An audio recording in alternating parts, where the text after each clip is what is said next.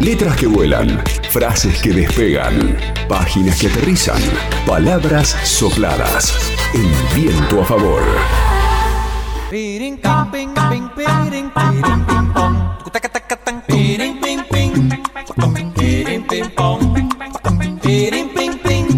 Hola Pablito Montanaro, ¿cómo va? Hola, buenas tardes Juan, ¿cómo va? ¿Todo bien? Pero muy bien. Bueno, bueno. Hay una escritora cordobesa que alguna vez estudió abogacía, se recibió, pero que después de muchos años se dedicó a escribir y actualmente desde hace, desde hace varios, varios libros publicados, que es una de las escritoras más leídas en, en la Argentina, se llama Viviana Rivero y acaba de publicar una nueva novela una luz fuerte y brillante. Y ya está en comunicación para hablar con nosotros Viviana Rivero, autora de, de, este bestseller ya que hace poco salió y ya se está ubicando en los primeros puestos de, en las ventas. Buenas tardes Viviana, ¿cómo va Pablo Montanaro y el equipo de Viento a Favor acá en LU5? Hola Pablo, un gusto Co charlar contigo en la Patagonia tenés muchísimas lectoras que ahora se, se entusiasmaron con este libro, Una luz fuerte y, brillante, esta novela publicada por MC. Contanos un poco cómo llegaste a la, a la historia o qué, qué te generó. Bueno, es, es una historia ¿no? que tiene un poco eh, un, un trasfondo social, un contexto histórico. Son dos historias, una que transcurre en el 2014 en medio de la guerra que dura hasta nuestros días en Siria, ¿no? Uh -huh. Y otra historia que, que transcurre en los años 60, que habla un poco de la estirpe de las mujeres de Siria, de esas mujeres que son muy sometidas y que se van transmitiendo unas a otras una pequeña cuota de rebeldía y que van avanzando con pasos muy, muy lentos al lado de lo que es la mujer occidental.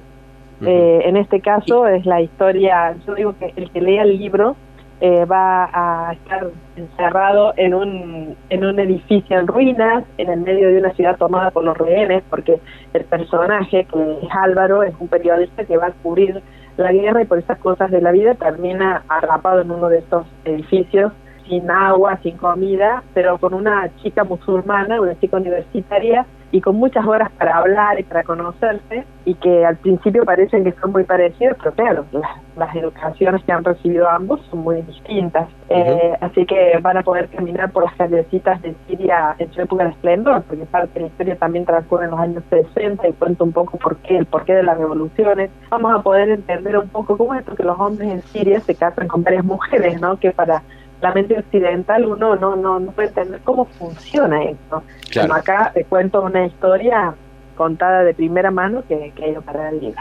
El libro tiene una historia detrás, ¿no? Porque vos conociste una pareja de refugiados, ¿no? Sí, sí.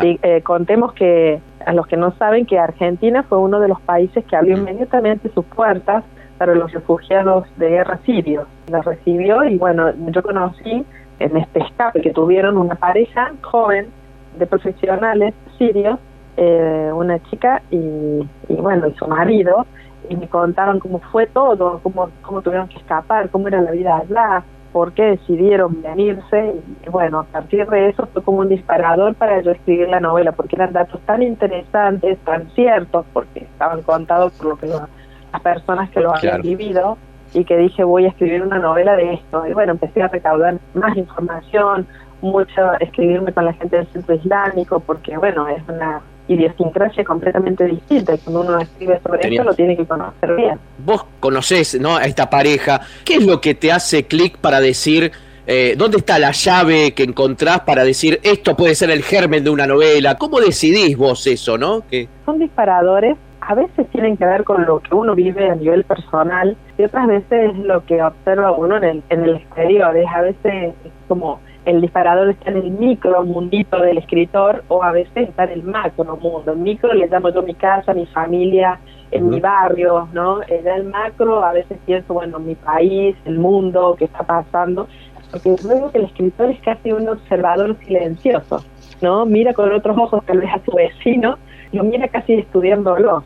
Eh, y empieza como a sacar cosas, se ciñe de ese color de lo que ha visto y, y cuando lo vuelcan las letras se ve ese color que, que, que vio, eh, que observó, ¿no? que lo impactó.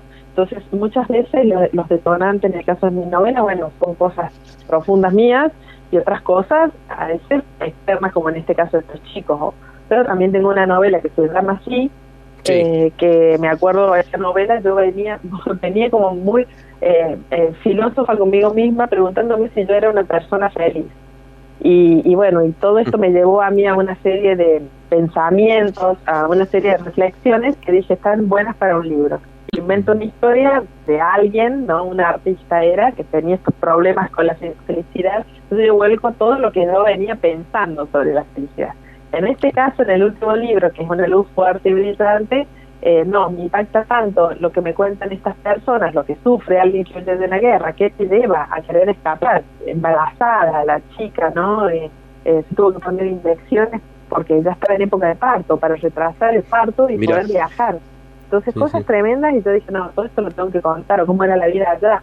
Uno no se puede imaginar lo que es la guerra para ellos, que no hay, no hay electricidad, eh, solamente tres horas al día y tienen que enchufar los celulares de estas tres horas y rogar que aguanten, si no, no llega a tiempo un mensaje para poder huir. Eh, bueno, todo, todo, tiroteos, entradas a la casa constantes de, los militares, no importa de, de qué sos, eh, bueno, entonces, de, de, qué bando sos, porque todo se cuida mucho. Bueno, me pareció tan tremendo que quise contar la historia, me había impactado y bueno, van a ver mucho de, de lo que ellos contaron en el libro. O de esto que te decía, la idiosincrasia de, de un hombre que se casa con tres esposas y, bueno, ¿cómo es? Viven juntas, ¿no? Tienen casas distintas, se dan bien, no se dan bien, sienten celos o no, bueno, todo eso lo van a poder ver en el libro. El libro tiene una tapa bellísima, ¿no? Y tiene unas manos tatuadas, ¿no? Unas manos de, mujer tatuadas que, que creo que corresponde a un, a un ritual. Contanos un poquito. Sí, la tapa del libro, bueno, son unas manos eh, de mujer todas tatuadas con muchos anillos porque a la mujer árabe le gustan mucho las joyas. Y, se, las, están tatuadas, las manos, se tatúan con henna el día del matrimonio. Y no se tatúa solo la novia, sino que se tatúan todas las mujeres que van al casamiento porque es una manera de desearle felicidad, de desearle todo lo que sea bueno a la novia.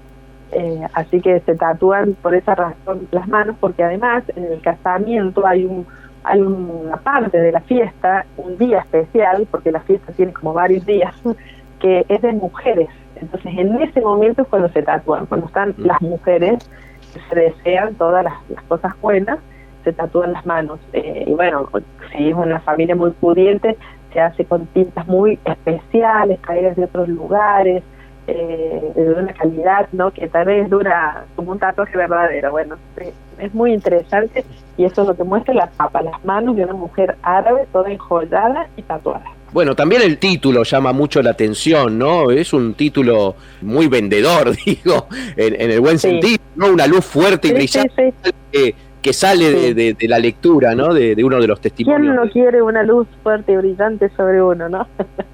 eh, bueno, la idea nació porque este es un personaje que bueno, durante tres meses él va a vivir al límite, ¿no? Al límite del peligro, al límite de, no tener cómo comunicarse, de no tener comida, de casi no conseguir agua, eh, al límite de todo, pero al mismo tiempo, eh, contrarrestando esto, por el otro lado, una especie de relación, un amor que no, que no tendría ni que pasar entre una atracción entre un hombre y una mujer que no están destinados para nada, para, para conocerse, bueno, también conociéndose entonces se nota mucho el contraste. Y la idea de la luz es porque ellos viven tanto al límite del peligro que creo que eh, en dos o tres oportunidades él siente como que una luz le muestra que tiene que ir para tal lado y no para el otro, ¿no? Son como casi sobrenaturales las experiencias esas dos o tres veces.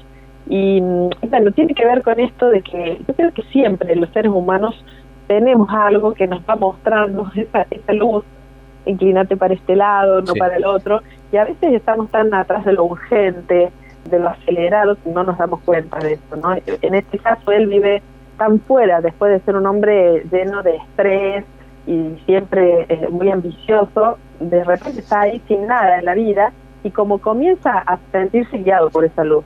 Entonces habla un poquito de eso, de que cuando realmente abandonamos todas esas cosas urgentes y estresadas, vemos que hay una luz como que nos va guiando, ¿no? Estamos hablando con Viviana Rivero por este libro, esta nueva novela, Una luz fuerte y brillante, publicada por, por MC, y esto lo dicen todas las lectoras, ¿no? Y los lectores de tus libros. Vos haces viajar, ¿no? Y vos, vos primero viajás, ¿no? Pero también haces viajar a tus lectores y tenés, ¿no? Esa cuestión de, de bueno, de del tiempo, ¿no? de ir a esos lugares, de, recorrer y, de, y, de, reflejarlo en las novelas. Y eso es una de las cosas que, logra la literatura, ¿no? Eh, sobre todo en estos tiempos de encierro, de confinamiento, de tantas restricciones, ¿no?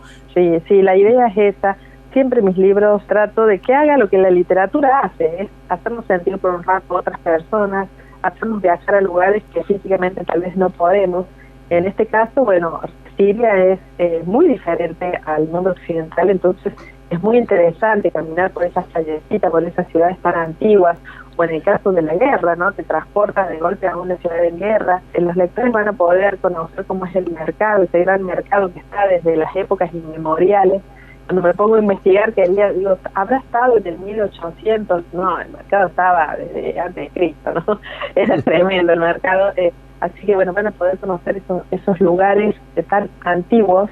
Eh, me era difícil meter la mujer que quería que yo atienda en el mercado, porque no, no hay mujeres, muy poquísimo, ¿no? Entonces, bueno, van a poder meterse en estos lugares antiquísimos, eh, los que lean el libro. Ellas son quienes entierran a los muertos, ellas son quienes lloran cuando se van sus hijos o maridos a las guerras, eh, son, son las que le toca la parte triste y no deciden nada sino que solamente le tocan las lágrimas.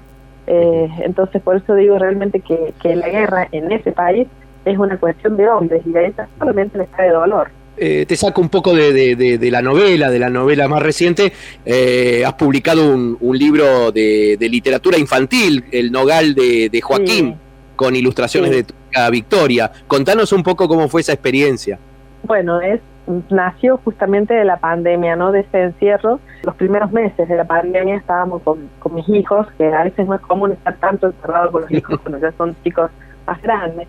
Y teníamos como dos visiones sobre lo que le está pasando al mundo, al planeta. Entonces hablábamos y ella, mi hija decía cosas y yo tenía cosas para agregar y nos íbamos complementando muy bien. Decíamos, cuánta sabiduría hay en dos generaciones, cuánto se puede enseñar una a la otra. Entonces de ahí surgió la idea de escribir ese libro, yo dije, bueno, yo escribo la historia y vos la dibujás, porque mi hija es una artista plástica. Y, bueno, así nació. Es un libro destinado a la familia, a, que lo pueda tener un, un, padre, una madre, un abuelo, un tío, y leerlo juntamente con un niño para enseñarle a cuidar el planeta. Y creo que surgen interacciones muy interesantes porque los niños saben mucho de esto, entonces uno les enseña y ellos nos devuelven y se produce un ida y vuelta, porque también creo que ya eh, así como tenemos muchas cosas que nos han transmitido nuestros, nuestros padres, nuestros abuelos, que uno de los cuales está orgulloso, creo que ya llegó el tiempo que hay que incluir en ese bagaje eh, del cual estamos eh, orgullosos, incluir el cuidado del planeta. Entonces la idea es que cuando, pasen los años ese niño al que se le leyó el libro, diga, ya mi abuelo me hablaba de esto, ya mi mamá me hablaba de esto, ¿no? Es tratar de hacer interactuar a las dos generaciones eh, sobre el cuidado del planeta. Para eso nació el libro El hogar de Joaquín. Bueno, Viviana Rivero, eh, autora de Una luz fuerte y brillante, esta nueva novela que, que ya es bestseller, y bueno, recomendar también tus anteriores libros, ya tenés creo que más de, de 12, 13 libros eh, secreto bien guardado, ellos se fueron, lo que no se dice, La Dama de Noche, eh, sí, eh, La Magia de la Vida, tantos libros. Hay varios. y vamos a invitar también a, que si quieren ver, hay uno que tiene su, serie en Netflix, que es un secreto, secreto bien guardado. Así que, bueno, pueden verlo si quieren también en serie, a Secreto bien guardado. Bueno, Viviana, muchísimas gracias por esta comunicación. Te felicitamos por estos libros, por estas historias, por cómo escribís y cómo te comprometes con las historias y cómo le haces eh, a, los lectores y a las lectoras eh, viajar eh, a otros mundos, otras culturas y, la verdad que, te felicitamos mucho. Bueno, muchas gracias por la invitación. También les mando un, un saludo y bueno, otro saludo para la audiencia que bueno, yo viajo seguido para allá, para la Patagonia Eh, sé que les gusta mucho leer, así que siempre la editorial arma, arma lindas cosas Ah, y tengo sí, muchos sí. lectores, así que aprovechamos Bueno. y nos saludamos especialmente. Gracias. Bueno, un abrazo grande. LU5 Podcast.